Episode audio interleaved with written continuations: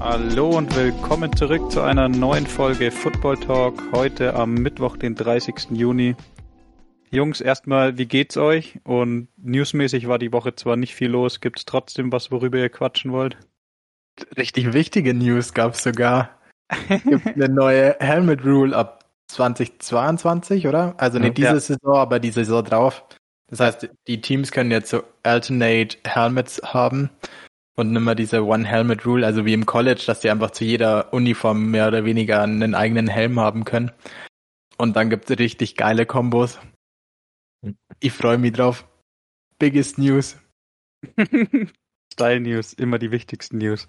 ähm, glaubt ihr, es gibt so ein Team, was sich dann irgendwie so wie die Oregon Ducks dem Style verschreiben und dann mit Chrome Helmets und jedes, jedes Spiel eine andere Uniform auflaufen? Hoffentlich. Ducks Ich könnte sind mir- Beste. Ich könnte mir gut vorstellen, dass die Saints äh, einen Chrome Alternate Helm sich gönnen. Hm, ja, kann gut sein. Ähm, ich bin vor allem froh drüber, weil man jetzt wieder Throwback-Uniforms machen kann mit äh, anderen Helmen. Also mit den alten Helmen. Ja, zum Glück. Ähm. Das sieht bei den Packers immer so gut aus. nee, aber es gibt schon sehr, sehr geile Throwback-Uniforms. Ähm, und dann gibt's auch noch Hoffnung für so Teams wie die Bengals, die einfach einen unfassbar hässlichen Helm haben, dass sie vielleicht auch mal ein Spiel ganz okay ausschauen. ähm, Ich hab voll das geile, ähm, voll den geilen Post mit dem weißen Helm, oder? Zu den weißen Jerseys mit Ja, der schaut- mit schwarzen Streifen. alles schaut besser aus als das Orange. Mit diesen komischen äh, Krallenabdrücken oder so, weiß ich nicht genau. Ja, Ja, das Bengalenmuster. Praktisch. ja. Hört mich jetzt nicht so an. Die hatten mal, glaube ich, einen Tiger an der Seite vom Helm. Aber ich glaube, es ist einfach das Orange, was mich stört.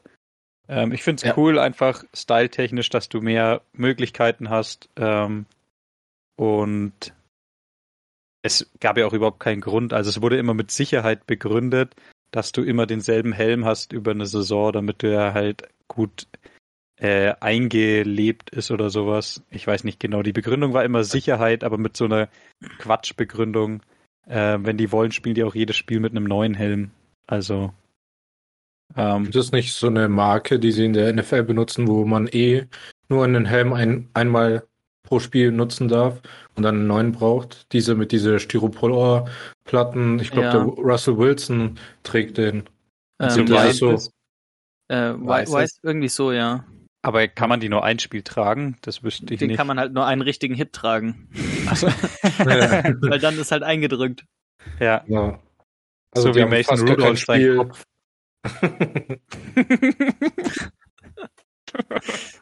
kann er halt nur ein Spiel tragen, weil dann ist er eingedrückt. Ähm, Gut eingelebt. ja. Ich freue mich auf alle Fälle drauf. Gibt dann sicher nice Kombos. ja. Und man kann richtig viel drüber philosophieren und diskutieren, wenn es dann soweit ist. Was jetzt alles rauskommt. Ja, und vielleicht führt es ja dazu, dass die Bengals zum Beispiel mal in einem anderen Helm spielen und dann merken, wie positiv die Resonanz darauf ist und dann vielleicht auch mal drauf kommen, dass ihr alter Helm scheiße ausschaut. Ähm, oder jedes andere Team, was nicht so einen schönen Helm hat. Alright.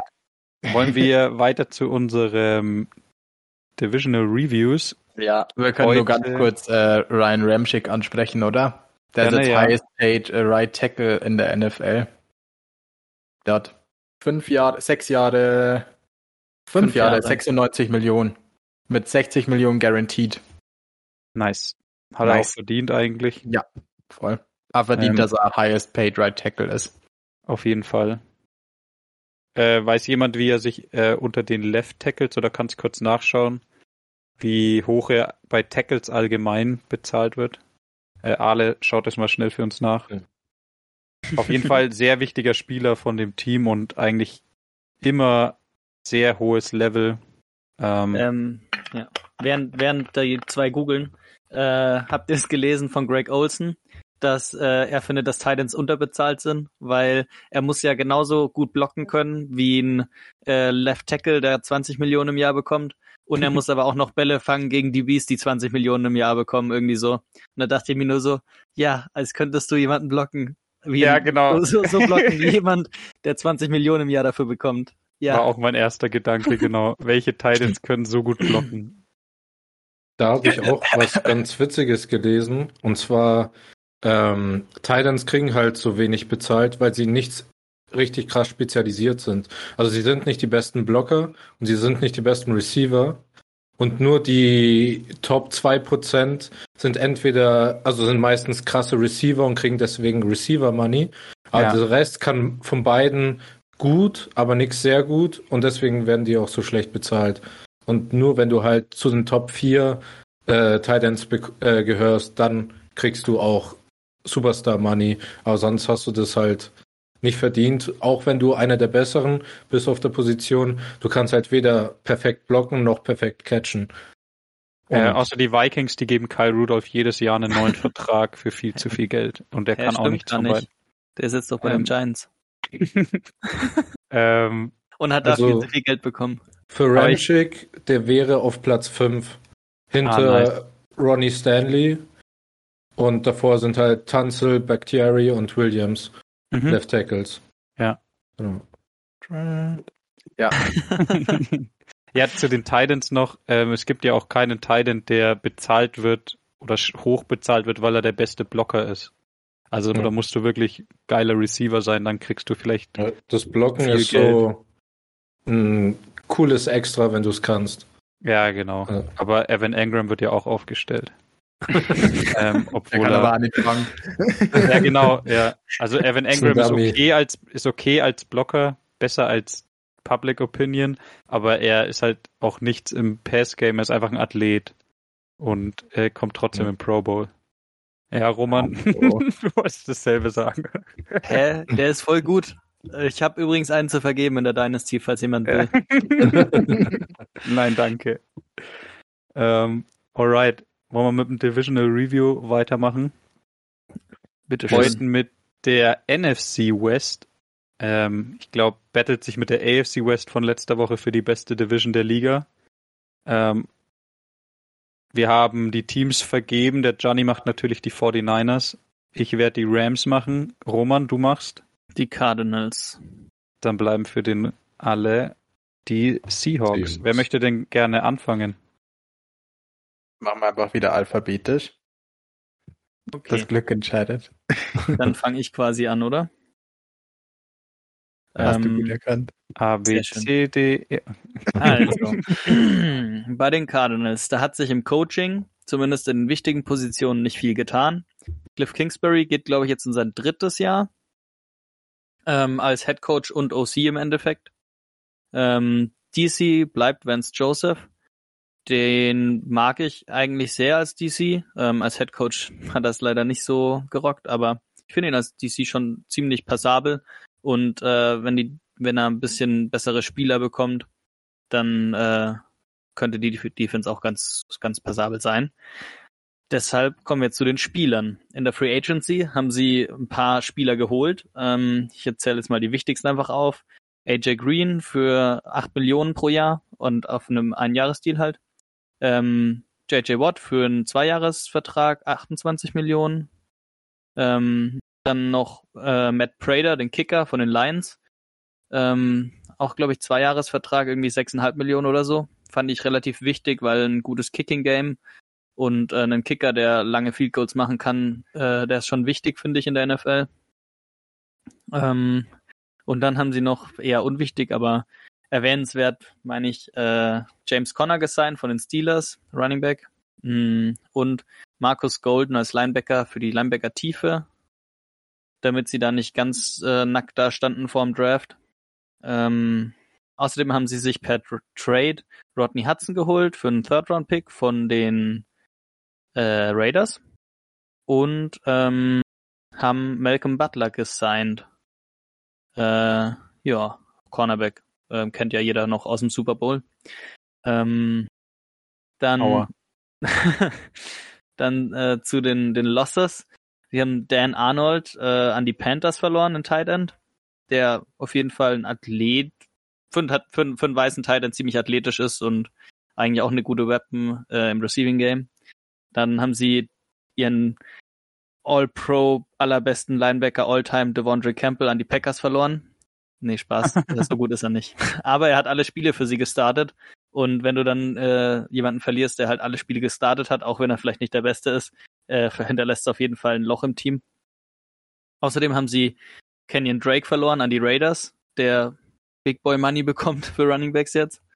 Ähm, und haben ihren, ja, All-Pro Corner Patrick Peterson, der jetzt nicht mehr auf All-Pro-Niveau spielt, aber äh, Star und äh, Cardinals Legende, würde ich fast sagen, eben, äh, den haben sie verloren an die Vikings und haben äh, Hassan Reddick äh, abgegeben, auch zu den Panthers, äh, weil sie ihn nicht Geld bezahlen wollten. Sein Rookie-Contract war halt rum.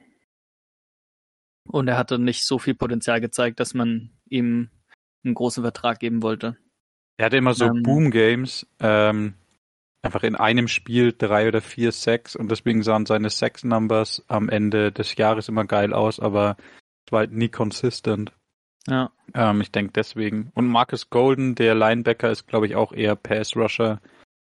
Ähm, glaube, da haben sie den ganz gut ersetzt und auch erfahreneren Typen, der nicht nur einen Move kann.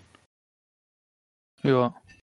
Ähm, gedraftet haben sie in der ersten Runde ähm, Savin Collins, äh, Linebacker, ries richtiges Monster, ähm, wird Mittellinebacker spielen, denke ich. Äh, in der zweiten Runde Receiver Rondale Moore, ähm, einfach Athlet, äh, kranker Athlet, ähm, ultra krassen Vertical gehabt beim Pro Day, 4-2 gelaufen, wie auch immer man das, äh, ja, wie auch immer man 40 Times findet, aber 4-2, wenn man irgendwie läuft, ist schon schnell. Ähm, und dann haben sie sich auch noch in der Secondary ein bisschen verstärkt, haben noch äh, Marco Wilson, Cornerback gesigned und dann im Draft noch später ein paar andere äh, Typen, die mehr so Backup sein werden, glaube ich. Ähm, das war eigentlich alles, was so passiert ist. Und dann habe ich mich, habe ich mir mal ihr Roster angeschaut, um das bisschen zu evaluaten. Ähm, auf Quarterback haben sie Kyler Murray und Colt McCoy. Das denke ich ganz okay. Ganz okayer Backup und geiler Quarterback. Ähm, und auf Running Back haben sie aber beispielsweise Chase Edmonds als Starter, der letztes Jahr, als er gestartet ist, als Kenyon Drake verletzt war, nicht so gut ausgesehen hat. Und James Conner, der bei den Steelers, keine Ahnung, seit zwei Jahren nicht gut aussah. Ähm, und schlecht gespielt hat. äh, und das war's. Also sie haben noch irgendwie die, die, äh, keine Ahnung, die, was bei Madden auf dem, auf dem Waiver Wire rumhängt. Sowas haben sie noch irgendwie gesigned. ähm, Benjamin. Zum Beispiel, der. Sehr gut äh, beschrieben. Den, einfach irgendwelche Typen. Also ich frage mich, was, also ich habe schon gedacht, dass sie im Draft wenigstens spät einen Running Back nehmen müssen eigentlich. Aber anscheinend wollen sie einfach den Ball eh 50 Mal werfen, dann braucht man nicht einen Running Back. Ähm, oder Rondale Moore kann ein paar Running Back äh, keine Ahnung, ich weiß es nicht, wie, wie sie das machen. Bin ich mal gespannt. Äh, auf Receiver sind sie übelst stark, meiner Meinung nach, mit Hopkins, Moore, AJ Green. Äh, sie haben außerdem auch noch Christian Kirk und Andy Isabella, die jetzt auch nicht schlecht sind und ähm, eigentlich ganz passable Nummer dreien und so Gadget-Spieler. Auf End haben sie ja Dan Arnold verloren und haben jetzt noch Max Williams und ansonsten niemanden. Ich kenne keinen, keine Ahnung.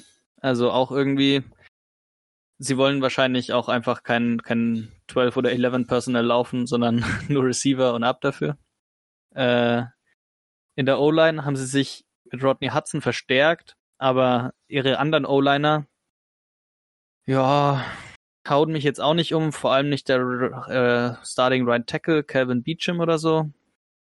Ähm, ja, Left Tackle sind sie ganz okay mit DJ Humphreys und die Guards sind auch gar nicht so schlecht, aber auch nicht so gut. Und wenn man sich anschaut, was andere Teams in der Offseason mit ihrer Line gemacht haben, wie die Chiefs oder so, würde man meinen, oder die Raiders, dass, oder die Raiders, äh, dass ähm, da irgendwie mehr passieren hätte müssen. Ähm, in der D-Line sind sie von den Startern her ziemlich gut, aber sie hoffen halt auch, dass einfach alle fit bleiben, die sie haben. ähm, und sind in der Interior D-Line vielleicht bisschen, bisschen schwach. Ähm, auf Linebacker sind sie jetzt eigentlich ziemlich geil mit Savin Collins, Jordan Hicks und Isaiah Simmons. Ähm, und auf Safety sind sie auch okay. Da haben sie auf Buda Baker auf jeden Fall, der mega geil ist auf Free Safety und zwei, drei Strong Safeties, die auch letztes Jahr schon Snaps genommen haben, die sie gedraftet hatten und die eigentlich auch solide sind. Ähm, und auf Cornerback weiß ich halt auch nicht, wie sie es machen wollen. Sie haben Robert Alford, der ungefähr 100 ist, ähm, Malcolm Butler, der so spielt, als wäre er 100 und Marco Wilson gedraftet. Das heißt, Marco Wilson muss dann zwangsläufig früher oder später Nummer 1 Receiver spielen und die anderen zwei müssen sich irgendwie den Rest aufteilen. Keine Ahnung. Ich kann es irgendwie nicht verstehen. Sie haben unfassbar viel Geld für irgendwelche alten Stars ausgegeben, wo sie hoffen, dass sie fit bleiben oder ja. dass sie überhaupt fit sind, wie AJ Green, und haben aber ansonsten schon echt ganz schön dünnes Roster. Ähm, ja, ich sehe, wenn, wenn alle gesund bleiben würden, dann könnten sie schon ein ganz geiles Team sein. Aber äh, ich kann es im Moment nicht so sehen. Ja, ja ich sehe das ich sehe das ähnlich wie du. Ich finde das Teambuilding irgendwie sehr fraglich. Das haben wir schon mal in der Offseason früher besprochen. Also irgendwie nichts in die Line investieren, außer jetzt halt ähm, einen Center zu holen. Ähm, nichts wirklich in die D-Line zu stecken, außer halt, weiß ich nicht, vor allem keine Depth. Und dann ähm, hast du im Roster allgemein nicht so viel Tiefe und holst dir alte Leute für viel Geld. Also irgendwie verstehe ich das Teambuilding nicht ganz.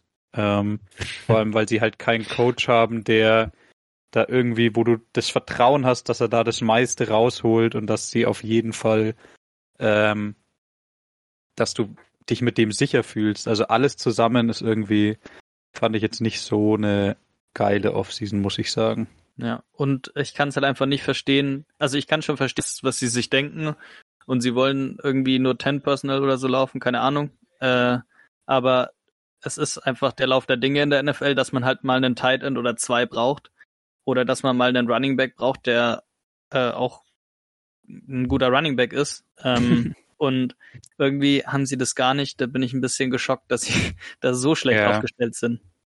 Die naja. haben halt eine Weapon mit ähm, Edmund, der für Big Plays gut ist, und halt einen Washed Up James Conner.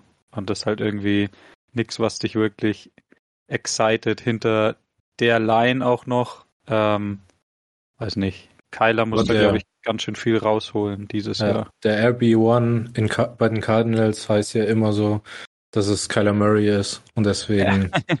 also bei Fantasy vor allem, deswegen holst du keinen RB2 in Chase Edmonds. Ja. Und vor allem, wenn er, ich glaube, äh, Edmonds hatte noch nie einen richtigen Goal-Line-Carry. Auch so Kenyon Drake damals Jahr. nicht. Also. Naja, außer die... letztes Jahr, weil sie keinen anderen hatten. Aber davor hatte er die ähm, Edmonds-Rolle und da hat er auch keinen, genau. Ähm, naja. Werden wir naja. sehen. Zu meiner Einschätzung als äh, Cornerback One nur Brian Murphy. Den ah. finde ich eigentlich ziemlich gut. Okay. Der ist mir wohl durchgerutscht. Macht nix. Dafür sind wir zu viert. Den mag ich eigentlich echt ganz gerne. Wie hat er in der ersten ähm, NFL Madden Liga die Cardinals, deswegen wusste ich noch, dass die einen guten jungen Cornerback haben. äh, ja. Nice. Nee, aber an sich finde ich die Lines einfach echt nicht gut, alt und null Tiefe. Und so Detroit Lions oder wow. Ja. Ähm, er hat nee. aufgepasst gerade. Ja. Cool, cool. Nee, sowohl in der Offense als auch in der Defense Line. Wenn die die echt alt und ähm, genau, ja. Wenn dein Pass Rush aus Chandler Jones und JJ Watt besteht, dann bist du 2016 das beste Team, aber 2021 wird's halt. So wie Chandler bei den Receivern. Und Chandler Jones, der nicht im Training, Tra Trainingscamp ist, weil er es nicht okay findet, dass JJ Watt mehr Geld bekommt als er. Also der spielt ja. vielleicht gar nicht für sie, weil er halt mehr Geld will als JJ Watt. Ähm, nice. Naja. Alright. Soll ich mal weitermachen mit den Rams? Sehr yes. gern. Ähm, zu den Coaching Changes, da waren sie gezwungen, sich einen neuen DC zu holen, nachdem Brandon Staley jetzt Head Coach von den Chargers ist. Ähm, sie haben sich Raheem Morris geholt. Der war schon ähm, selber Head Coach mal und war zuletzt äh, Interims Head Coach von den Falcons und als der die übernommen hat, ist die Defense auch deutlich, deutlich besser geworden.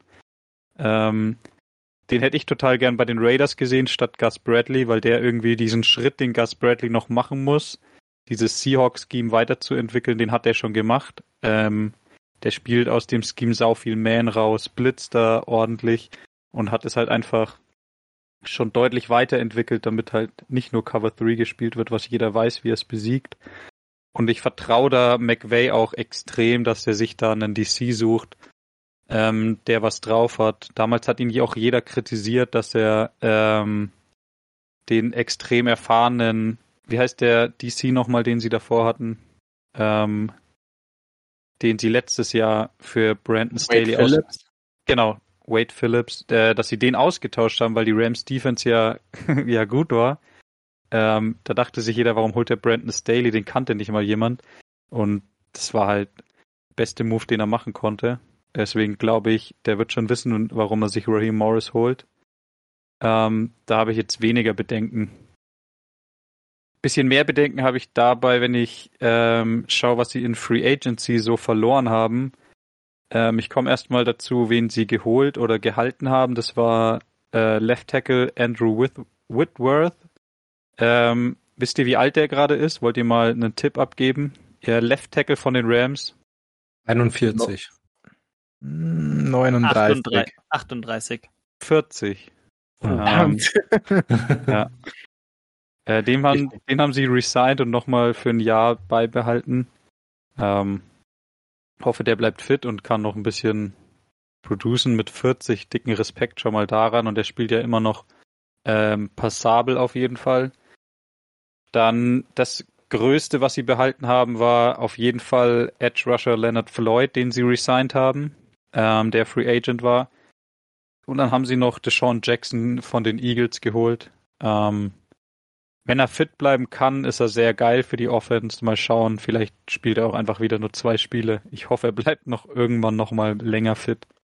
Ähm, jetzt schon angesprochen zu den Losses, die deutlich größer waren.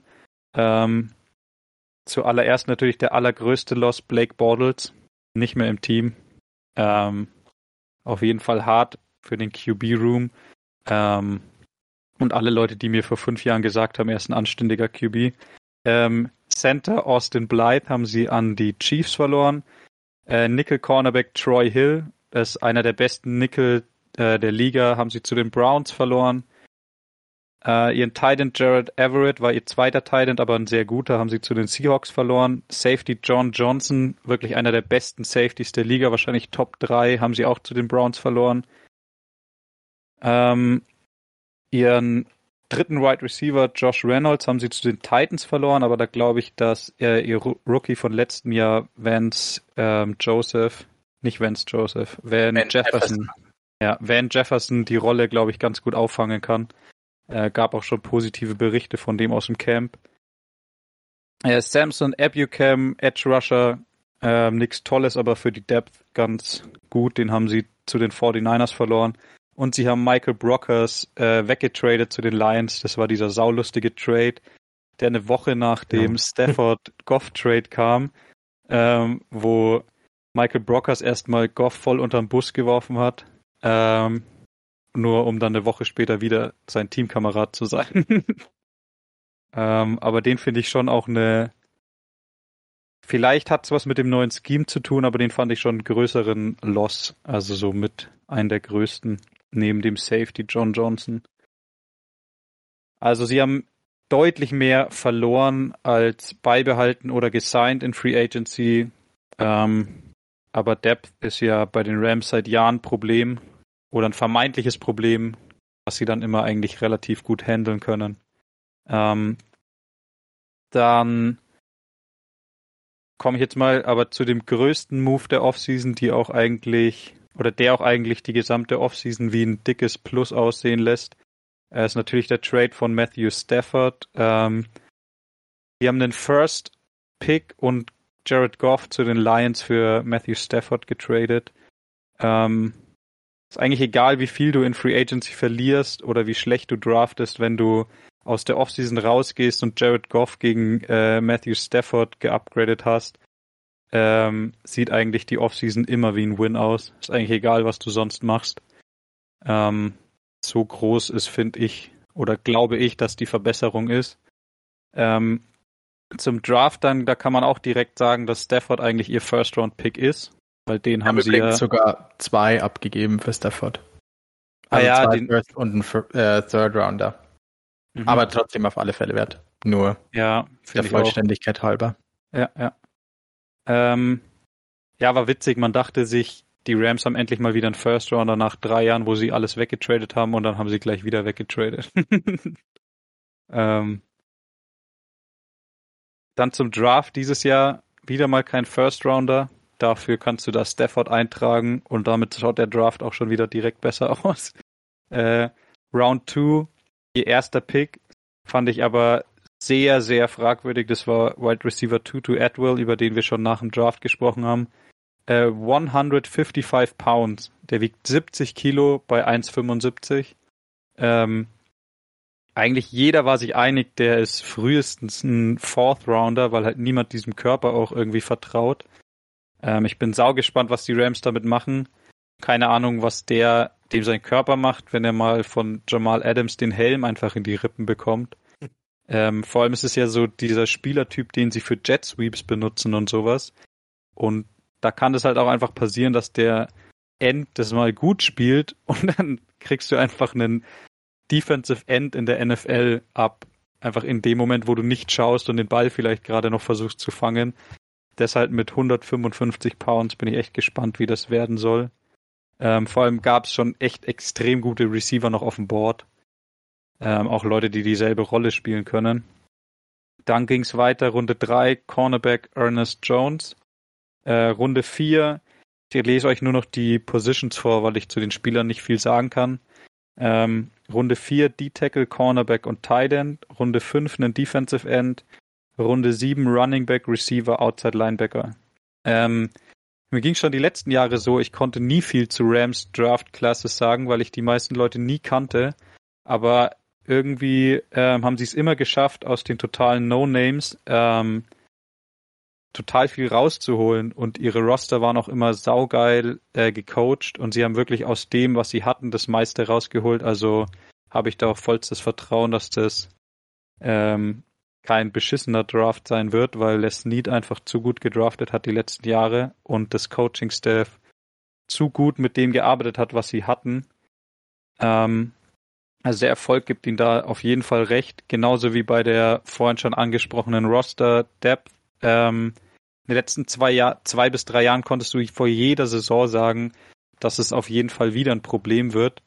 Ähm, und das ist dieses Jahr wieder so. Das passiert auch irgendwie unweigerlich, wenn du immer deine First-Round-Picks wegtradest und allgemein viel für Spieler tradest, dann hast du halt einfach nicht so viel Depth. Ähm, aber da sind sie ja echt nicht die einzigen in der Division, wie wir gerade schon gehört haben. Ähm, Seahawks sehe ich da auch so ein bisschen mit drin. Und die letzten Jahre war es ja auch überhaupt kein Problem. Die waren eins der fittesten Teams immer in der Liga. Also da mache ich mir jetzt nicht so viel Sorgen, solange das so bleibt wie in den letzten Jahren. Und abschließend, ich fand die Offseason alles in allem nicht so geil, was, wenn du dir einfach nur anschaust, was sie verloren haben, was sie dazu bekommen haben. Ähm, aber Stafford ist halt, glaube ich, trotzdem einfach zwei bis drei Wins wert. Und wenn man sich anschaut, wie Goff vor zwei Jahren oder so in dem McVay-Scheme gespielt hat, der hatte Mitte der Saison solche Numbers, dass Leute sogar ihn in die MVP-Conversation mit genannt haben, einfach nur wegen den Numbers, die er produced hat, nicht weil er so krass war. Und ich glaube, mit Stafford dann in demselben Scheme, das wird äh, eine brutale Offense, die sauschwer wird äh, zu stoppen. Ich glaube, dass die Defense einen Schritt zurück machen wird, aber nicht so krass, dass es das ganze Team jetzt runterzieht oder so. Ja, ich bin halt gespannt, ob sie, weil Brandon Staley hatte schon krassen Einfluss wahrscheinlich gehabt und äh, das ist wahrscheinlich der größte Verlust, den sie hatten im Team wahrscheinlich, ähm, wenn wenn Stafford der größte Gewinn ist und ist halt die Frage, wie der, der DC jetzt äh, das das coacht und wie wie es kommt. Bin auch voll gespannt, weil der DC spielt schon auch auf manchen Situationen deutlich anders als Brandon Staley letztes Jahr. Und dann bin ich gespannt, ob sie es so lassen wie letztes Jahr, weil das halt so erfolgreich war und sich der DC ändert. Oder ob sie den DC machen lassen, so wie er es gemacht hat, weil das ja auch gut geklappt hat. Ähm, und sich die Spieler wieder dran orientieren müssen. Da bin ich gespannt, wie sie es machen, weil Brandon Staley hat sehr viel Zone gespielt. Der hat immer Ramsey Man spielen lassen und alle anderen Zone. Hat auch daraus geblitzt, was ich eigentlich echt geil finde und viele Teams waren echt überfordert damit. Und Raheem Morris ist eher einer, der zwar ähnlich viel blitzt von der Blitzrate her, aber dann immer Man gespielt hat zum Blitzen und auch allgemein deutlich mehr Man gespielt hat. Da bin ich äh, echt gespannt, wie sie es dieses Jahr machen weil es halt letztes Jahr so geil funktioniert hat, wie es Brandon Staley gemacht hat und das ganze Team das ja schon kann. Also ich denke, dass der Raheem Morris halt keinen Ausnahme-Defender hatte, um, um ihn zu schemen in Atlanta. Also vor, also früh, vor ein paar Jahren war die Defense von Atlanta schon deutlich besser, aber in den letzten Jahren, vor allem ähm, in den Jahren, wo er in der Defense seine Finger hatte, äh, da, also die, die Bees haben komplett abgebaut und da kannst du halt auch nicht viel mit anfangen. Und ja, wenn er jetzt, jetzt kommt er zu einem Team, wo er einen Top 3 äh, die Tackle hat, einen Top 3 Cornerback, da kannst du halt komplett anders dein Playbook aufbauen. Und das, deswegen denke ich, dass das schon nochmal ein neues Gesicht von ihm sozusagen rausbringen würde. Ja, bestes Beispiel, nenn mir einen guten Pass-Rusher von den Falcons in den letzten fünf Jahren. Gibt einfach Hallo, Grady Jarrett. ja. ja, Grady Jarrett kann man sogar sagen, das ist ein guter D-Liner, aber jetzt nicht ja. ähm, vergleichbar mit einem Aaron Donald. Weiß ich jetzt Und auch Leonard nur, weil Floyd. ich die in Madden gespielt habe, sonst hätte ich ja. dir auch nichts sagen können. nee, Grady Jarrett muss man sagen, ist wirklich ein sehr guter D-Liner, aber Pass Rush technisch aus, außen ja. haben sie halt gar nichts, einfach ja. seit Jahren.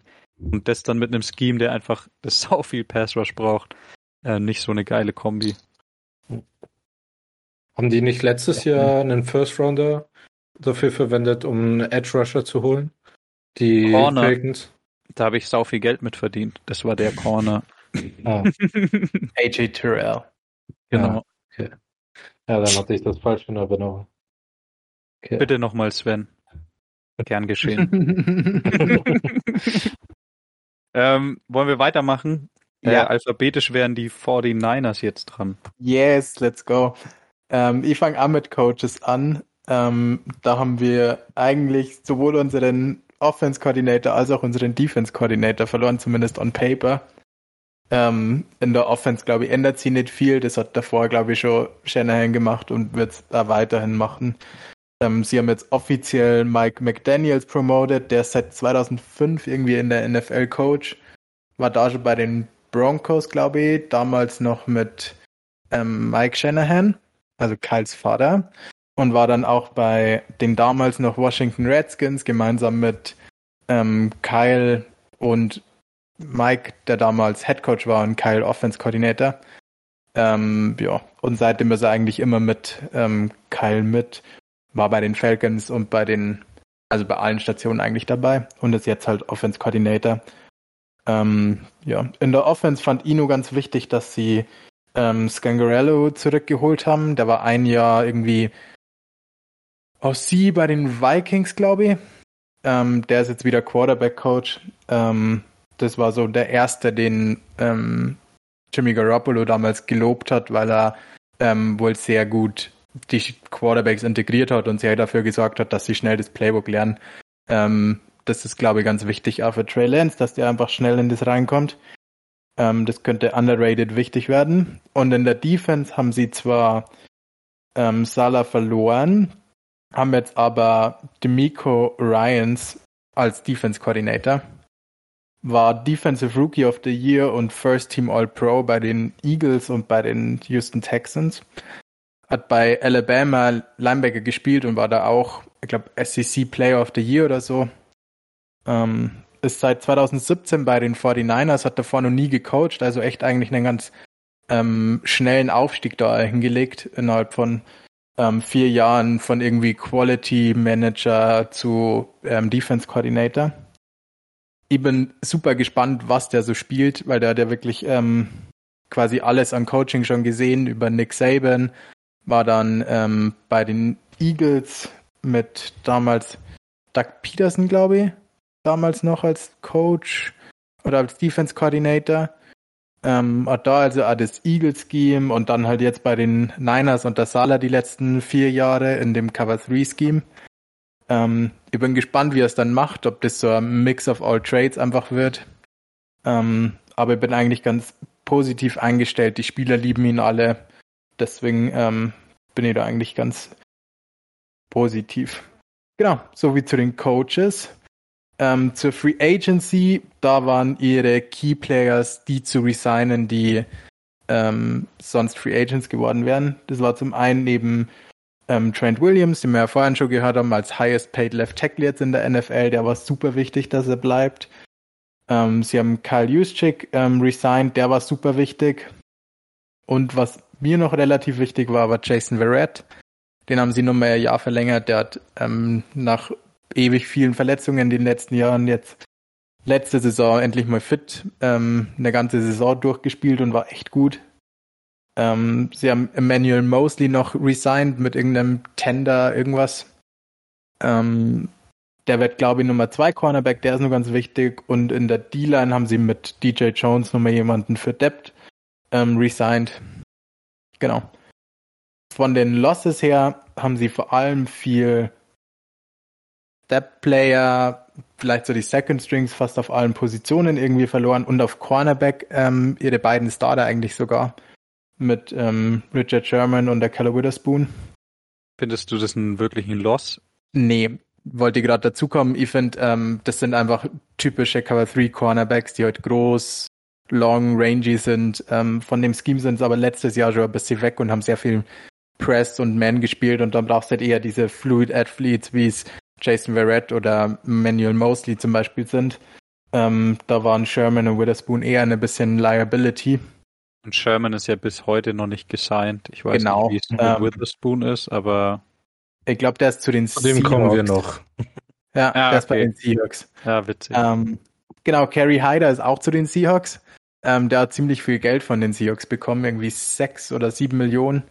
Der hatte letzte Saison echt eine gute Saison, nachdem Nick Bosa und ähm, die Ford ständig verletzt waren. Hatte der irgendwie sieben, sechs oder so, also war Leading ähm, Sogar achteinhalb. achteinhalb. Mhm. war Leader bei den 49ers in der Saison. Ähm, den konnten sie für das Geld nicht halten. Dafür haben sie in Free Agency so ein bisschen Shotgun Approach genommen auf ähm, Defensive End. Sie haben zum einen eben ähm, Ibukam gesigned, den du vorhin bei den Rams gerade angesprochen hast, der gutes ähm, Depth Signing war. Sie haben Arden Key gesigned, den ich in der Rookie Season bei den Raiders eigentlich echt gut fand. Ähm, da macht ihn eigentlich echt gerne. Ähm, war damals für mich halt- sogar mehr halt- Flash-Player wie Cleveland Farrell, der im gleichen der hat Der hat Pass Rush Ability, aber es ist jetzt, ich glaube, er war ein Jahr früher als Farrell in dem Draft. Mhm. Aber, also er hat Bend und sowas, alles, was du in einem End brauchst, aber äh, consistent konnte es nie aufs Feld bringen. Aber und dann ich ist ja glaube, er ist auch nicht der beste Run-Stopper. Aber ist doch perfekt für so einen Depth Rotational Pass Rusher. Ja, ja, genau. Ich glaube, der bekommt keine Million. Ähm, der, wenn 3-6 macht, hat er seinen Deal schon outperformed. Ja. Ähm, genau, in der Offensive, also sie haben nur Solomon Thomas an die Raiders verloren. Ähm, ich fand, der war immer ein bisschen misused bei den Niners, da haben wir ja letzte Woche dann eh schon drüber geredet. Ähm, deswegen passt es schon, dass der jetzt abgegeben wurde. Freut mich für ihn, wenn er jetzt wohin kommt, wo er einfach mal spielen kann, wo der wirklich gut drin ist und nicht immer überall aushelfen muss. Ähm, jo. In der Offense haben Kendrick Bourne verloren, nicht halten können. Ziemlich nicer Locker-Room-Guy, der war immer für die Energy vor jedem Spiel und in jedem Training zuständig. Ähm, das wird ihnen, glaube ich, ein bisschen fehlen. Als Nummer 3 Receiver hoffe ich, dass Jalen Hurd endlich mal fit bleibt. Der kann uns mindestens das Gleiche geben, wenn nicht mehr. Deswegen bin ich jetzt nicht so traurig über den Loss, außer über die Persönlichkeit an sich, einfach weil es ein ähm, geiler Charakter ist.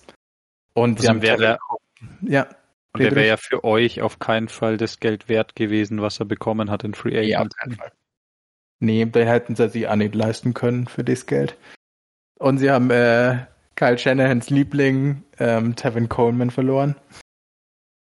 Keine Ahnung, was er an denen immer sieht, den fand ich schon vor drei Jahren immer gut. Aber der war halt immer da.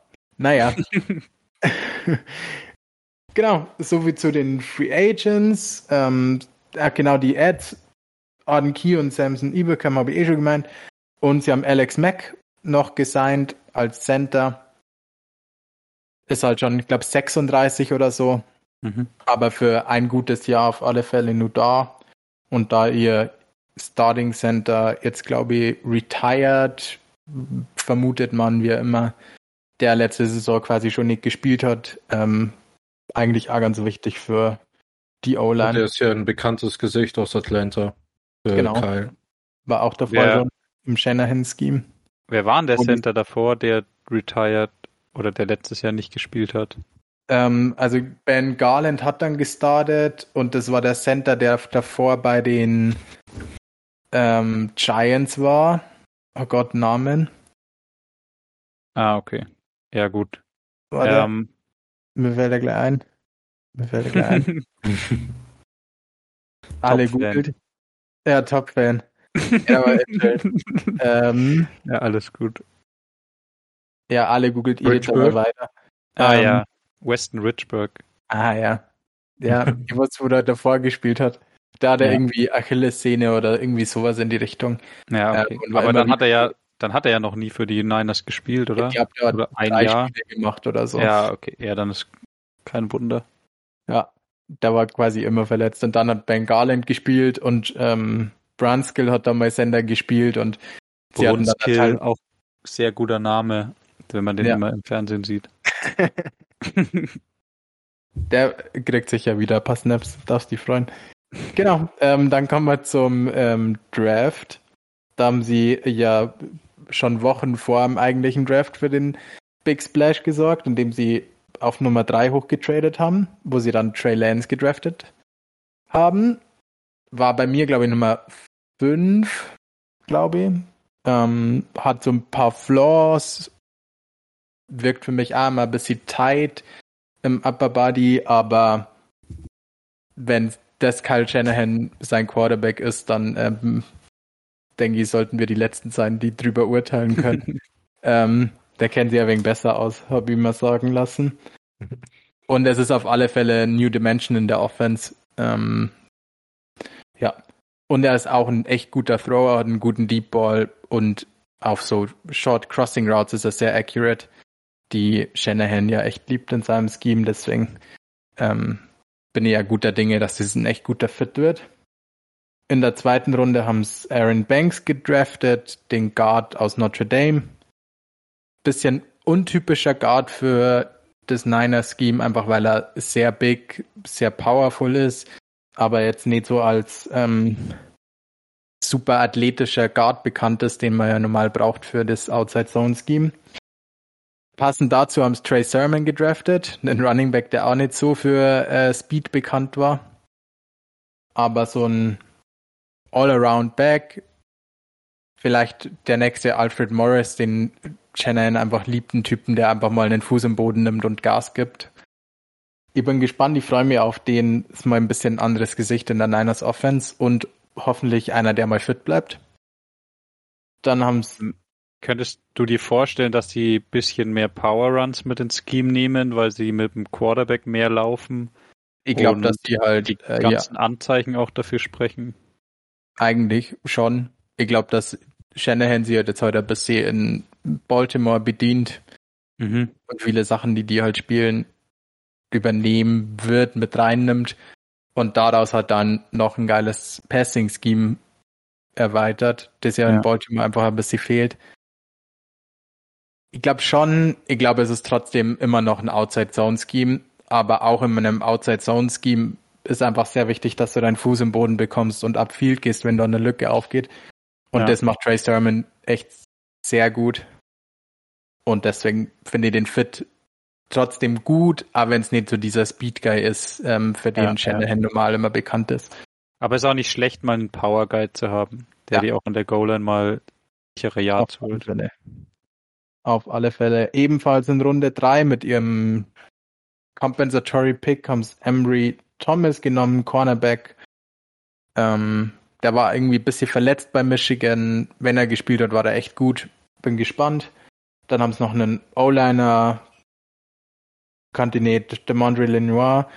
Der ähm, gibt es ein ziemlich bekanntes äh, Instagram-Video, wo der in der Preseason irgendwie Press spielt und den Receiver einfach verprügelt.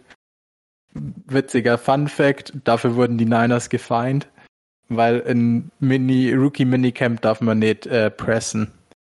Hm. Cool. Ähm, dann haben sie nur Talanoa Hufanga genommen, Safety aus USC. Das war so ein bisschen der Liebling von John Lynch, einfach weil der so ein hard-hitting Safety war wie der. Da hat er wohl ein bisschen was aus seinem Spielstil wiedererkannt. Und Elijah Mitchell haben sie noch genommen. Dort, glaube ich, Leon damals in der Running Back Folge sogar noch über ihn geredet. Genau, Fand das ich ist einen geileren Fit noch als, Ja. ähm, als Sermon und Elijah Mitchell. Das finde ich richtiger, richtig underrated Dark Horse, dass der vielleicht sogar der Leadback wird bei den Ja. 49ers, weil der mir so gut gefallen hat. Und es ist, Ja. der hatte so Attribute, die mir total gut gefallen bei Running Backs. Und es war so ein Tape, das hast du angemacht und der hat in der schlechtesten Offense, die ich je gesehen habe, gespielt. Einfach immer direkt zwei Yards im Backfield, drei Leute dran gehabt, weil die O-Line einfach gar nichts gemacht hat und Mhm. trotzdem Big Plays gemacht. Ähm, ich glaube einfach, dass der auch perfekt in das Scheme passt und ein verdammt guter Spieler ist. Also auf den bin ich echt äh, gespannt, was der Ja. machen kann. Ich bin da echt auf das äh, Running Back Backfield gespannt.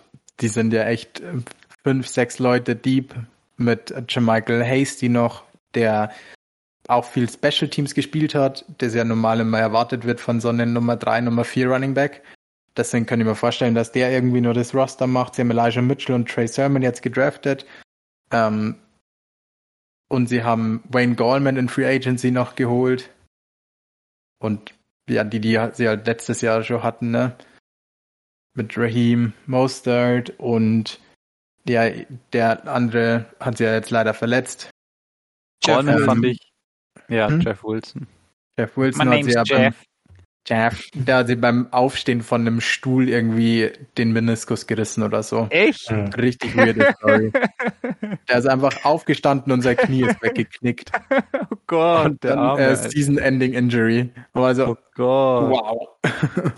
Alter. Und ich finde Wayne Tag- Gallman. Ja. ja, sag ruhig. Am selben Tag hat sie unser Rotational Safety, also der beide Positionen irgendwie Backup spielt, Marcel Harris, glaube ich, ähm, Non-Contact äh, die Achillessehne gerissen. Es war schon wieder so ein super äh. Niners Practice Day, Business as usual. Ja. Tag. Das war das, wo dann Kyle Shannon danach gesagt hat, ja, okay, wir hören eine Woche früher auf. Ähm, Ja. Lasst es einfach. Aber ich finde Wayne Gallman, noch mal kurz zu dem, der finde ich passt auch echt gut in das Scheme. Ähm, der hat echt Power, aber kann auch ähm, gut mal Speed geben, wenn er ein freies Loch hat. Ja. Der hat mir ganz gut gefallen, als immer wenn Saquon verletzt war. Also das ganze letzte Jahr. Ja. Aber damit bist du halt jetzt fünf Leute tief auf Running Back und das schon, die kannst du eigentlich nicht alle behalten. Vor allem haben sie ja mit Ja, Juszczyk Anno einen Spieler, den sie einen Roster-Spot fürs Backfield eigentlich äh, occupieren müssen.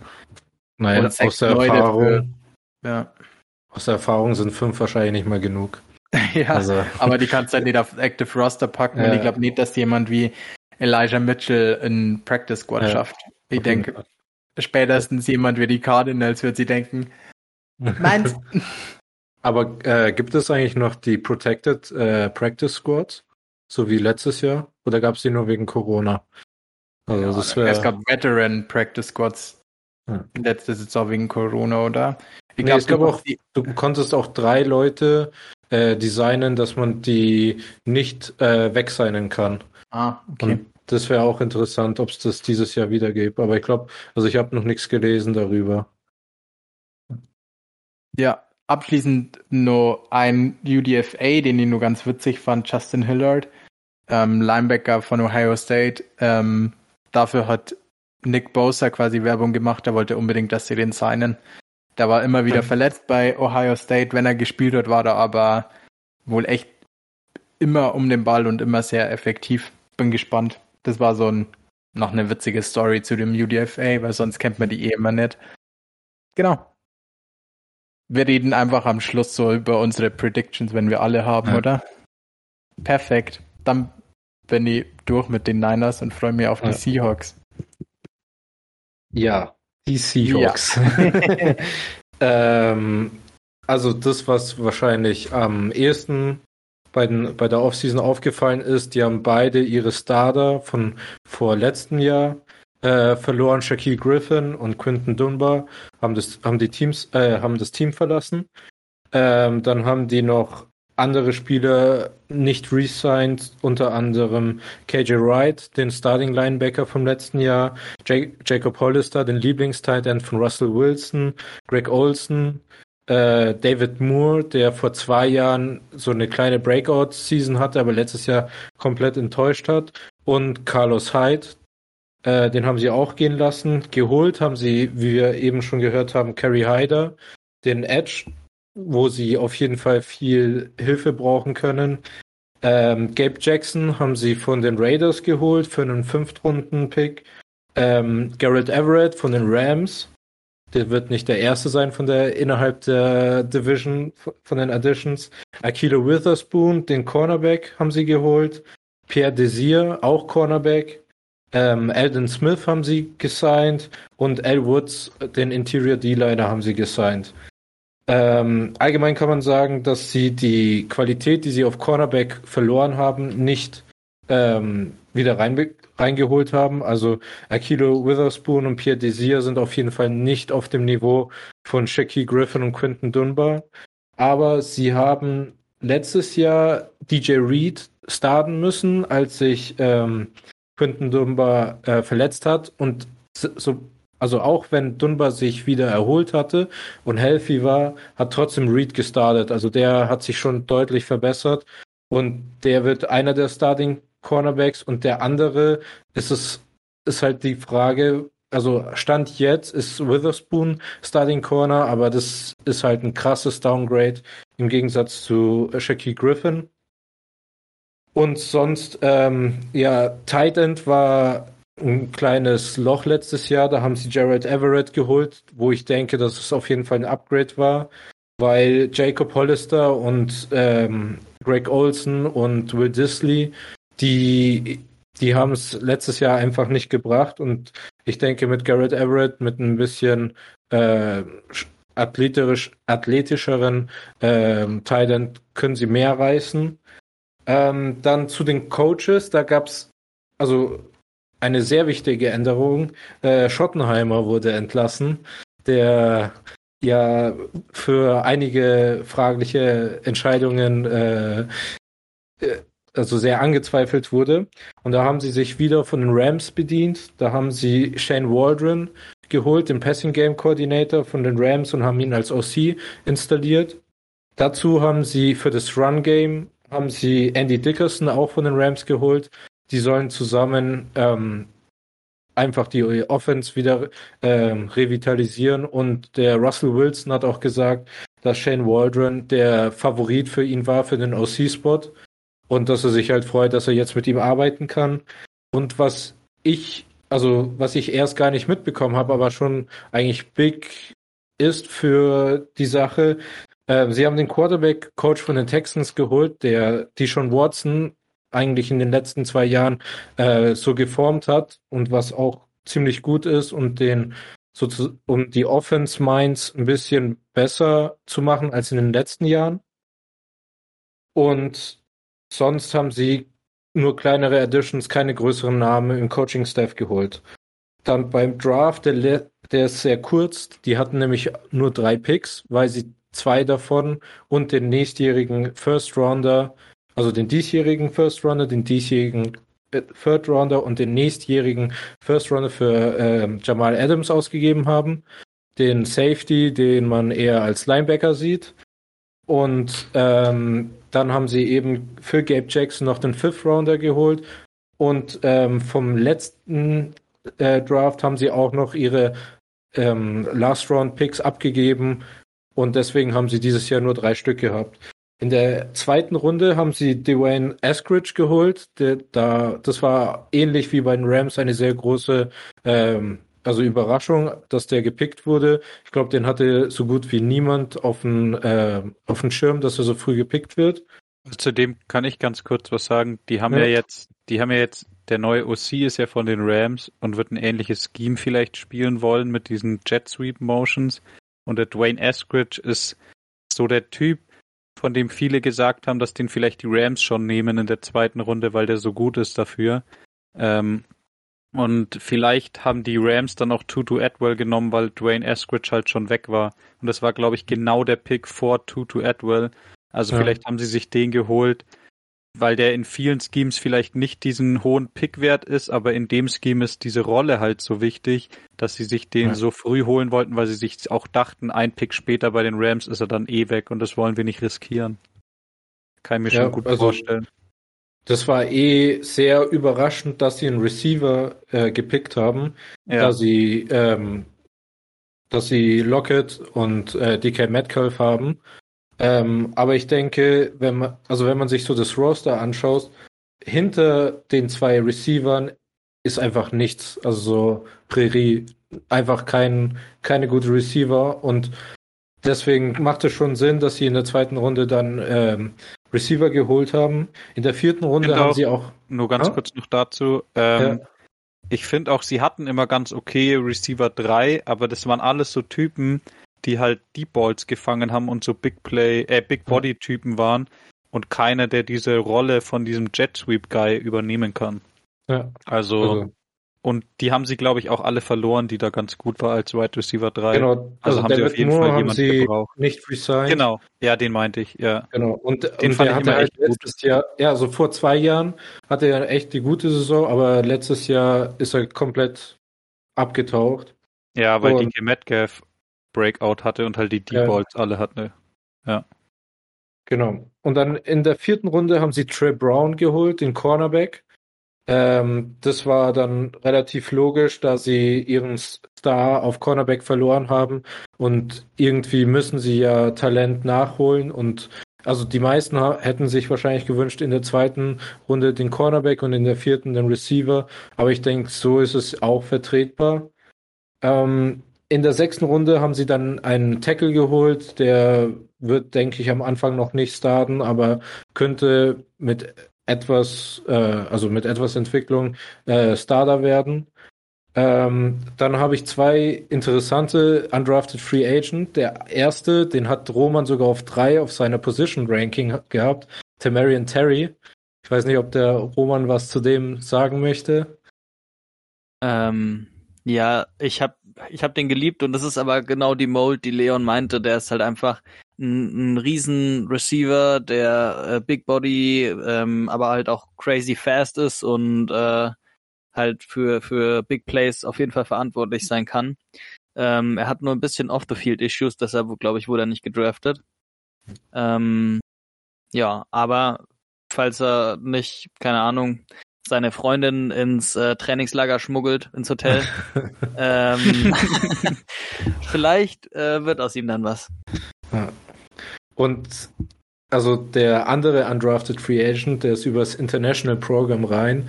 Der ist so für amerikanische äh, Kommentatoren und deutsche Kommentatoren interessant, weil er ist deutscher Basketballspieler, ehemaliger.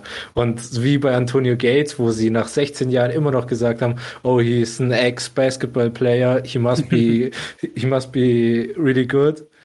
Und halt die Deutschen können sagen, oh, der Deutsche auf dem Feld. Und das ist halt, ähm, der spielt Linebacker, Aaron Donkor. Und ähm, ja, das war's Oder eigentlich. David Odonkor.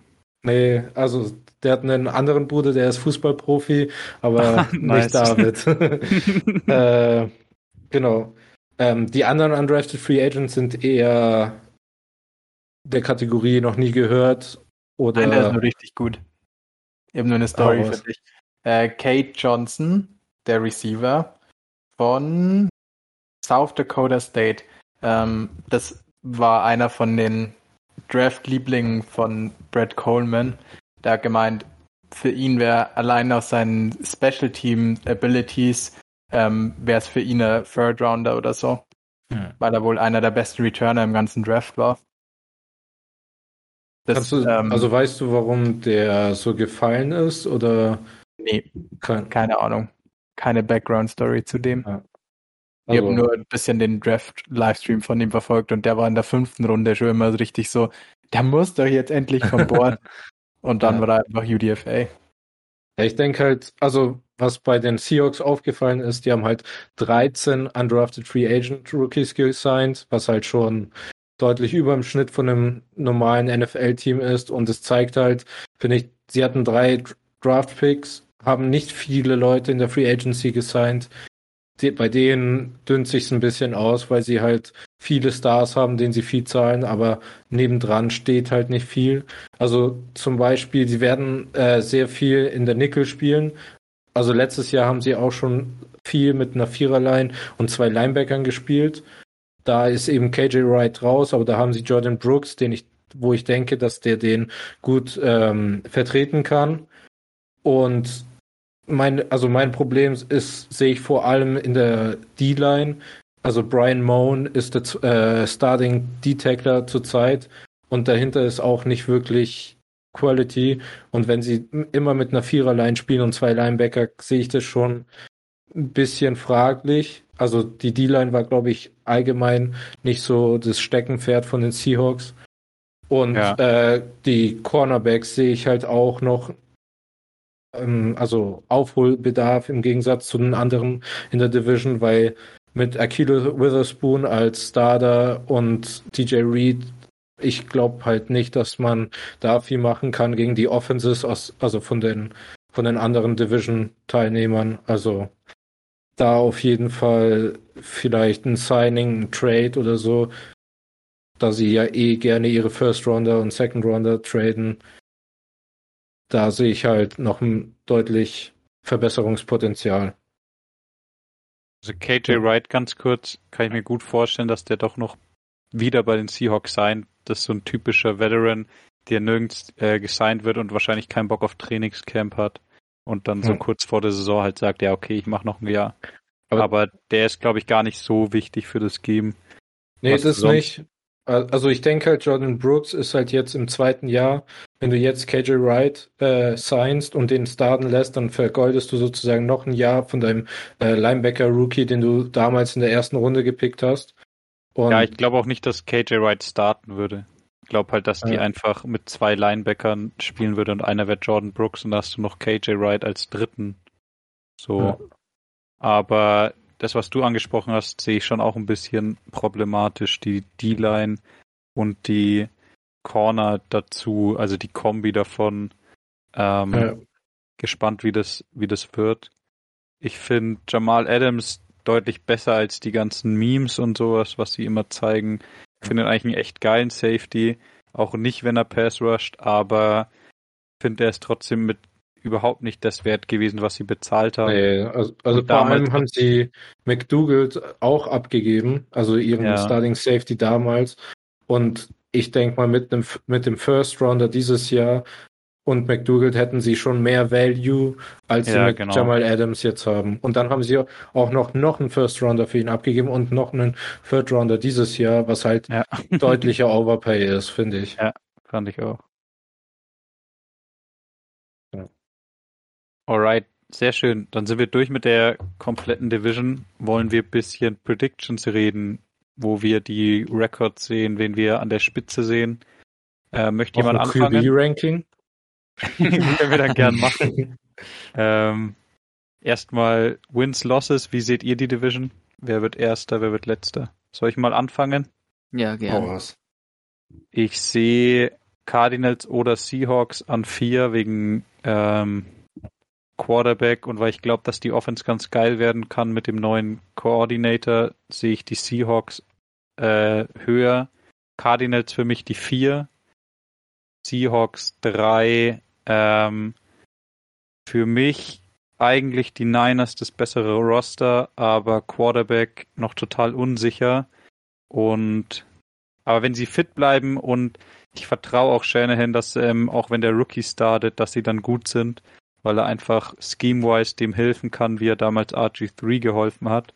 Ähm, nehme ich trotzdem, weil es halt noch unsicherer ist, die, C äh, die Niners auf 2 und Rams auf 1, weil ich glaube, dass Stafford so einen Unterschied machen kann. Sehr schön.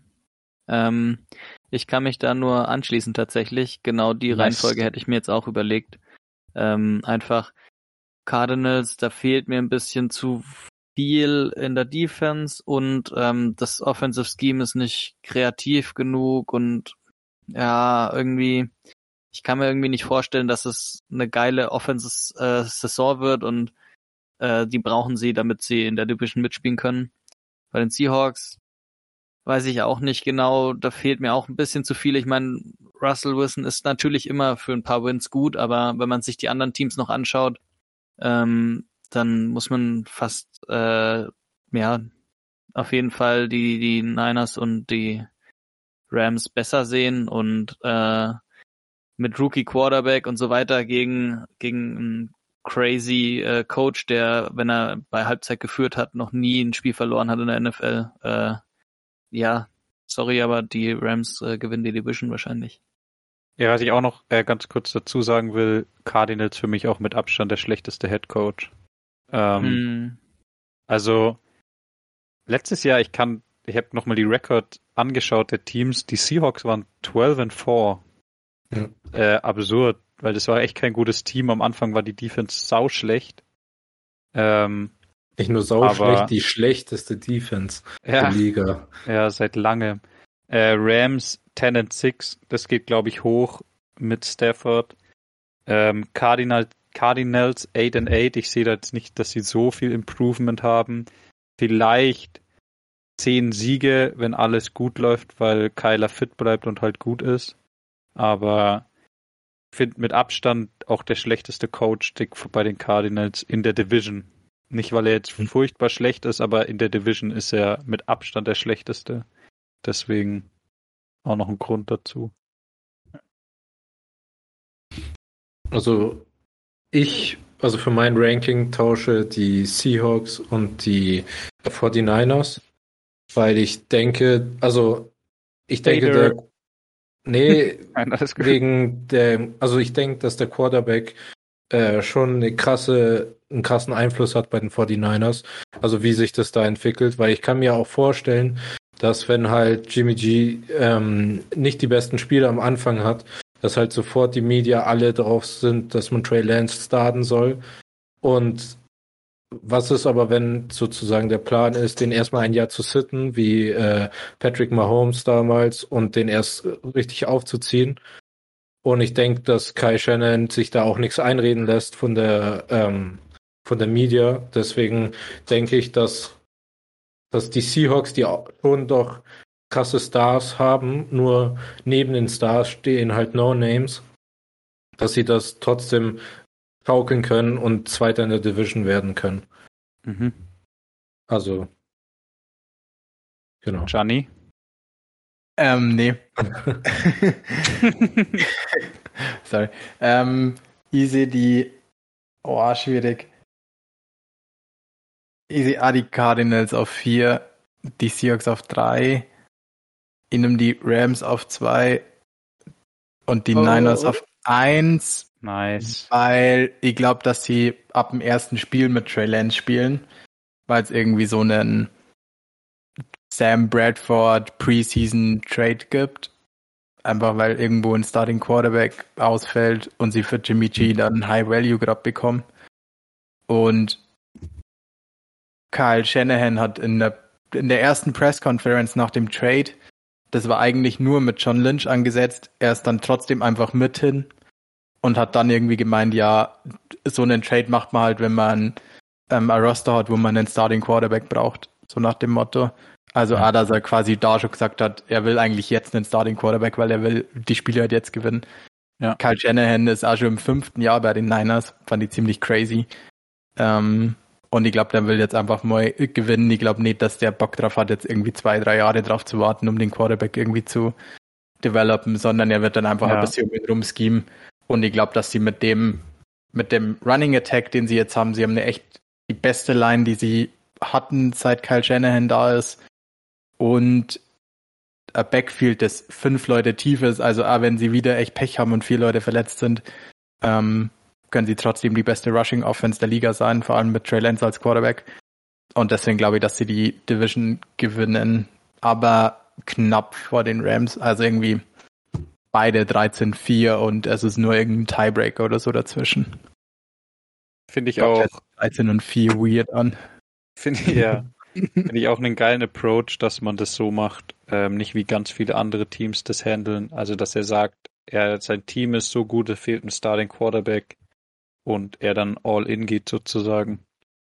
Viele vergeuden oft die Prime von ihrem Roster nur wegen dem falschen Quarterback. Äh, Blake Bortles, was? ja, zum Beispiel. ähm, QB-Rankings wollen wir die noch machen für die Division. Dann fang du doch gleich mal an, Johnny, weil du hast ja gerade Trey Lance so angepriesen. Okay. Ähm, ähm, ja. Ich sage jetzt einfach, Trey Lance ist mein Starting Quarterback. In einem Trey Lance auf 4. Kyler Murray auf 3. Russell Wilson auf 2, Stafford auf 1. Ähm, rankst du, wie du es derzeit siehst oder nächstes Jahr denkst, wie so es wie ich es gerade sehe. Ah, krass. Okay. Ähm, ja. Ich tausche, also wenn ich sagen muss, wer nächstes Jahr besser wird, dann habe ich, glaube ich, Stafford auf 1, aber jetzt gerade habe ich Wilson auf 1. Sonst ja. Rest gleich. Lance ist für mich die 4, Murray die 3, obwohl er eine verdammt starke 3 ist. Und Garoppolo 5. Einfach um ihn zu erwähnen. ja. Ähm, ja, wenn ich jetzt, äh, wenn ich jetzt äh, einen Quarterback für mein Team aussuchen müsste, weil ich gerade keinen hab, ähm, dann würde ich, glaube ich, auch lieber Stafford haben als Wilson. Deshalb äh, stimme ich Gianni ah, krass. zu. Richtig ja, so sehe ich es nämlich nicht. Also ich sehe es genau andersrum, das ist witzig. Ich sehe, wenn ich einen Quarterback, wenn ich keinen Quarterback hätte und mir einen aussuchen sollte, wäre es, glaube ich, Wilson, aber nächstes Jahr sehe ich Stafford vorne. Aber ist auch sehr knapp. Ich könnte mir auch, ja. Stafford finde ich auch richtig geil. Ja. Also ich bin Team Leon und sehe Wilson als erstes. Weil ich finde es also, crazy, dass wir alle Murray auf drei haben. Ja. Der war die ersten zwölf Spiele Elite, Elite, bevor der ein bisschen injured war und die ganze Offense nicht mehr funktioniert hat. Der hätte da easy verdient. Ähm, die drei sind für mich irgendwie ein bisschen interchangeable. Die sind ja auf ja. sehr ähnlichem Niveau, die drei. Auf jeden ja, Fall, total. Die anderen zwei, die hast du halt jetzt schon zehn Jahre in der NFL oder acht Jahre, wie auch ja, immer, ultra. in der NFL gesehen und ja. Äh, die haben immer abgeliefert und deshalb, ja. Ähm, ja. Aber, Aber also, mir gefällt halt so ein, so ein krasser Passer gefällt mir halt besser als so, so ein Dual Threat wie Murray, der auch viel läuft. Weil, also. Ich glaube nicht, dass Murray gern viel läuft. Ich glaube, die Offense ist einfach ein bisschen scheiße um ihn rum. ja. muss. ja, oder er kann. Ja, glaube ich auch. Und also deswegen bewerte ich das halt ein bisschen, also ein bisschen mehr, als äh, wenn du auch sehr gut laufen kannst. Also ich glaube, er hat in der Offseason auch so eine Bemerkung gemacht oder öfter mal in Interviews gesagt, er hätte das gerne lieber als extra und nicht als Focal Point of the Offense. Ja. Ähm, sein Running. Alright. Ähm, Roman. Ja. Du hast noch was für uns vorbereitet, ja, ich habe noch ich. was vorbereitet. Ähm, ich habe paar weirde Fragen, sind mir irgendwie spontan eingefallen. Und da dachte Fällt ich mir, mir, wir machen ein kleines Quiz. Nice. Ähm, die erste Frage ist, äh, wie viele NFL-Stadien, äh, die haben ja alle immer so einen Namen, so äh, das SoFi Stadium oder so, wie viele haben denn Autokonzern als Namenssponsor? Mercedes-Benz Stadium ja, in New Orleans. Ähm, Superdome, ja. Ford, Ford Field in, ja. Bei den Lions, ja. Detroit, ja. Ähm, puh. FedEx Field ist keiner. Nee. Raiders ähm, sind keine. Es gibt ein ziemlich neues Stadion noch, äh, was so fancy oben aufmachen kann. Ähm, wie heißt denn das Vikings-Stadion? Nee, das, ist ähm, äh, American Bank Ah ja. von den Aber Vikings. SoFi ist ja LA. Nee, das ist nee, ja das ist von den Falcons. Das ist auch. Ah ja. Jetzt. Ja, ja, ja. Ähm, aber fuck, wie heißt der nochmal? Ist das auch Mercedes-Benz? Ja, ist auch ne? Mercedes-Benz. Ja, Mann. Und dann gibt es tatsächlich noch ein Stadion, aber da werdet ihr nicht drauf kommen. Okay. wir können Also ja durchgehen. aktives NFL. Aktiv, Oder- ja, jetzt im Moment. Ähm, Oi. die äh, Titans spielen da drin. Mhm. Gott, keine Ahnung, wie es Titans Field heißt. Weiß ich auch nicht. Das ist das, ist das Nissan Stadium. Ah. Noch nie gehört. Was Quatsch. Ja, dachte ich mir auch. Was? Aber witzig, dass es zwei Mercedes-Benz-Stadien gibt. Ja. Ähm, okay, Same Division auch noch. voll geil. Ähm, und vor allem beide mega die geilen Stadien auch noch. Ja, ja. Ähm, dann äh, habe ich, jetzt wird's ein bisschen abgespaceder noch, ähm, habe ich ein Over-Under. Wie viele Rush Yards hatte David Johnson? Über 700 Yards oder unter 700 Yards? Hatte letztes Jahr. Letzte Saison. Der hatte sau viel Attempt. Over. My guess. Ich sag, Nur Rushing sechs, Yards. Nur Rushing. Nur Rushing Yards. ich sag 696 oder sowas. Ich sag über. Auf jeden Ich sag Fall. A über. Ähm, er hat nur zwölf Spiele gemacht, weil er, also er hat nur zwölf Spiele gestartet ähm, und hatte 690 Ungrad. Ah, Let's go. Fand ich ziemlich witzig. Bächle. Leon Bächle. Und jetzt habe ich dann noch äh, ein bisschen eine offene Frage für euch und zwar ähm, wir haben es ja immer mit Rushing Yards Rothaarig. und äh, Passing Yards, aber Sorry. jetzt äh, bei, bei Quarterbacks ist dann immer ja normalerweise nur ähm, Passing Yards. Jetzt wollte ich mal fragen, welche äh, Quarterbacks oder was ist denn die Top 5 Quarterbacks einfach nur in Rushing Yards, wenn man das Passing einfach außen vor lässt? Letztes Jahr Letztes Jahr, letzte Saison. äh, Lamar Jackson, Kyler Murray, Lamar Jackson hatte 1005 Yards. Cam Ja. Newton hatte Mhm. sau viel Rushing Nee, nee. Touchdowns. Die Top 5? Ja, einfach nur in Yards, nicht mal Touchdowns. Rushing Daniel Yards. Jones ist nur dabei. Oh, nice one. Ähm, also Lamar Jackson ist die 1, ne, mit 1005 Yards. Das Ja. ist schon Kyler Murray ist auf Kyler jeden Fall Murray ist die dabei. 2 mit 819 Yards. Warte, zwei, oder? Kyler Murray. Ah, ja. Ja. Ähm, Josh Allen ist, glaube ich, nur gut mit dabei gewesen. Nee, der Ja, ist nicht der viel ist gelaufen. Der ist, glaube ich, 8 oder so. Ja, der ist nicht viel gelaufen. Ja, Ähm, lass mich Okay. mal ganz kurz die Teams aufmachen, damit ich ähm, einen Überblick habe. Dolphins nicht. Also ich würde Cam Newton noch sagen, aber der ist auch nicht so Mhm. viel gelaufen, sondern hat mehr Touchdowns gemacht. Ja, Cam Newton hat trotzdem ist die drittmeisten Rush Yards mit 592 Ja. Yards. Dann Jalen Hurts. Nee. Nee? Na, der hat drei Spiele gemacht, ähm, oder? Ein Quarterback äh, aus, aus der Division, die wir gerade besprochen haben. aber Russell Russell Wilson. Wilson. Russell Wilson mit 513 Was? Yards. What? Crazy, Das aber oder? gar nicht mitbekommen. Ja, Für Wie viel war hat er? irgendwie 513. Krank. Und dann, äh, Tom nächster Brady. Quarterback hat nicht mal die ganze Saison gespielt. Tom Brady. Nee. Ähm, Saison.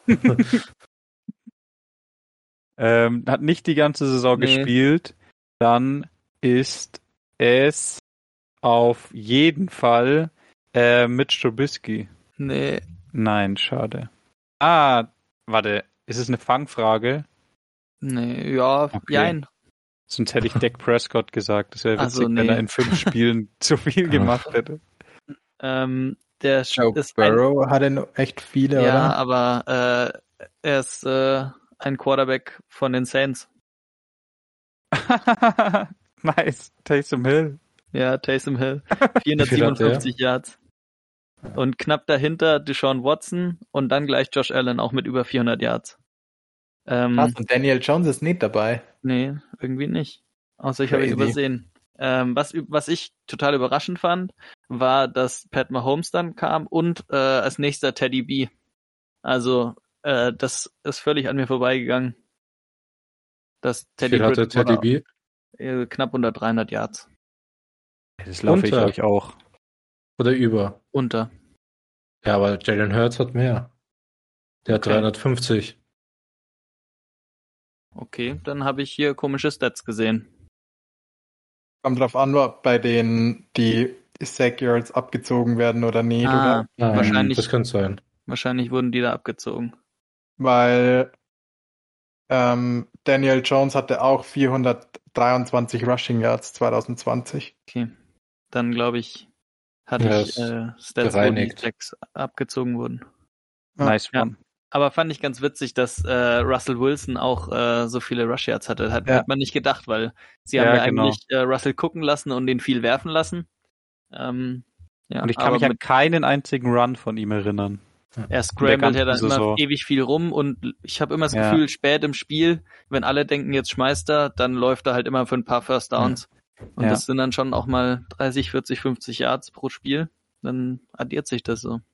Ja, Äh, und wegen Jalen Hurts hat nicht so viele Yards, der hat fast 100 Yards pro Spiel äh, Average. Also knapp so 85 oder so. Ja, du bist schon so nice. in Love mit Jalen Hurts schon. In Einer muss es Fantasy sein. auf jeden Fall. In Real Life, äh, Ja. äh, den gibt's Nee. Gutes nächstes Jahr. du milkst ihn eine, ein Jahr für die für Ja. Fantasy. Ja, dann Genau. weg. aber es ist sicher besser wie Justin Herbert. Ja, Genau. alright. Ähm, genau, äh, cool, cool, cool. Wir sind durch die Woche mit unserer Division. Ähm, Gibt es noch irgendwelche abschließenden Worte, die ihr zu der Division habt? Geile Division. Ich Ja. bin mega Ja, gespannt. Dies waren jetzt eigentlich schon die besten zwei, die letzten zwei Folgen. AFC auf jeden und Fall. NFC South battlen sie da schon echt gut drum. Aber es gibt wenigstens noch viele Divisions, in denen ordentlich was passiert ist und wo man extrem viel drüber reden kann. Äh, vom Talent vielleicht nicht das Beste, aber von den Stories her gibt es, glaube ich, noch besseres Divisions.